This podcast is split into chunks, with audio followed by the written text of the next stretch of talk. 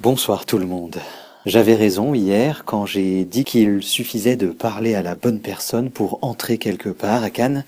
Aujourd'hui je suis retourné à l'hôtel qui m'a refusé l'entrée hier, et désormais les vigiles sont mes potes et me laissent des accès inédits, comme quoi on est bien peu de choses, enfin ça dépend du point de vue. Quand j'ai dit à demain au mec de la sécurité, les regards des badauds se sont lourdement attardés sur moi, comme si j'étais une espèce d'entité mythique, une bête mythologique, le Dahu de Cannes, avec des privilèges m'éloignant du rang de simple mortel. Mais ces regards-là n'étaient rien face à celui que j'ai croisé quelques instants plus tôt, celui d'un homme au visage transfiguré quand il a aperçu Iris Mittenard, extatique, béat, elle a passé la porte de l'hôtel, ancienne Miss France, ancienne Miss Monde, et l'a plongé dans une transe mystique. Il était face à un ange, une déesse, face à l'impossible matérialisé.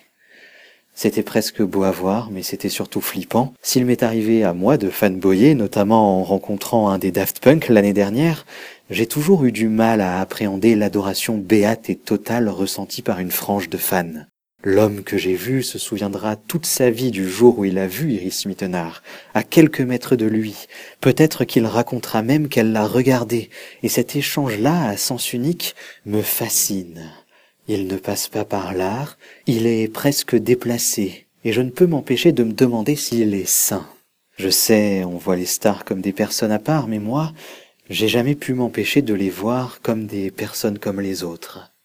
Même ici, même à Cannes, même quand une ville entière vit à leur rythme et au leur uniquement, même quand elles peuvent tout se permettre. Bonne nuit.